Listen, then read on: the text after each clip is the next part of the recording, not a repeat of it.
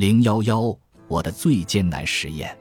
这时候，荣格认为他的幻想所描绘的内容不会出现在自己的身上，而是在欧洲大陆发生。换句话说，这是对集体事件的预知。他后来将之称为大梦。在认识到这一点之后，他便试图去检视自己所体验到的其他幻想是否真实和真实到什么程度，并试图去理解他的个人幻想和集体事件之间的一致性的含义。红书的大部分内容都是由荣格对幻想的检视和理解构成的。他在《审视》这本书中写的是战争的爆发使他能够理解自己以前体验到的大部分内容，并给他带来勇气将新书的前半部分写出来。因此，他认为战争的爆发让他明白自己会变成疯子的恐惧是错误的。毫不夸张地说，战争是不宣而战。新书同样也没有成型。一九五五年和一九五六年间，在讨论到积极想象的时候，荣格评论说：“为什么这次的卷入如此像一个精神病患者所为？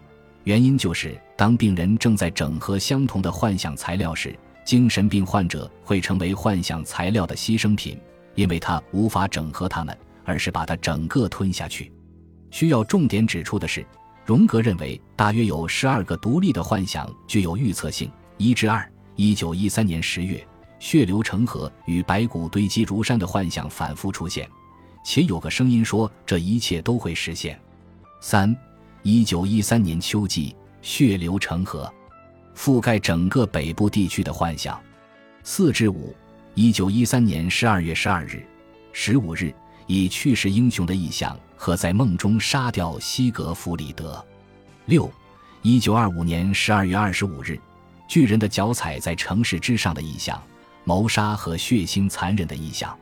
七，一九一四年一月二日，血流成河的意象和一大群死去的人列队前行的意象。八，一九一四年一月二十二日。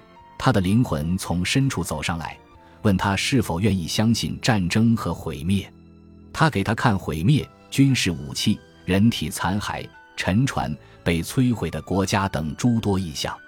九，一九一四年五月二十一日，一个声音说：“祭物落在左右两侧。”十至十二，一九一四年六月至七月，三次做梦都梦到他处在一片陌生的土地上，必须乘船赶紧回家。紧接着，严寒从天而降。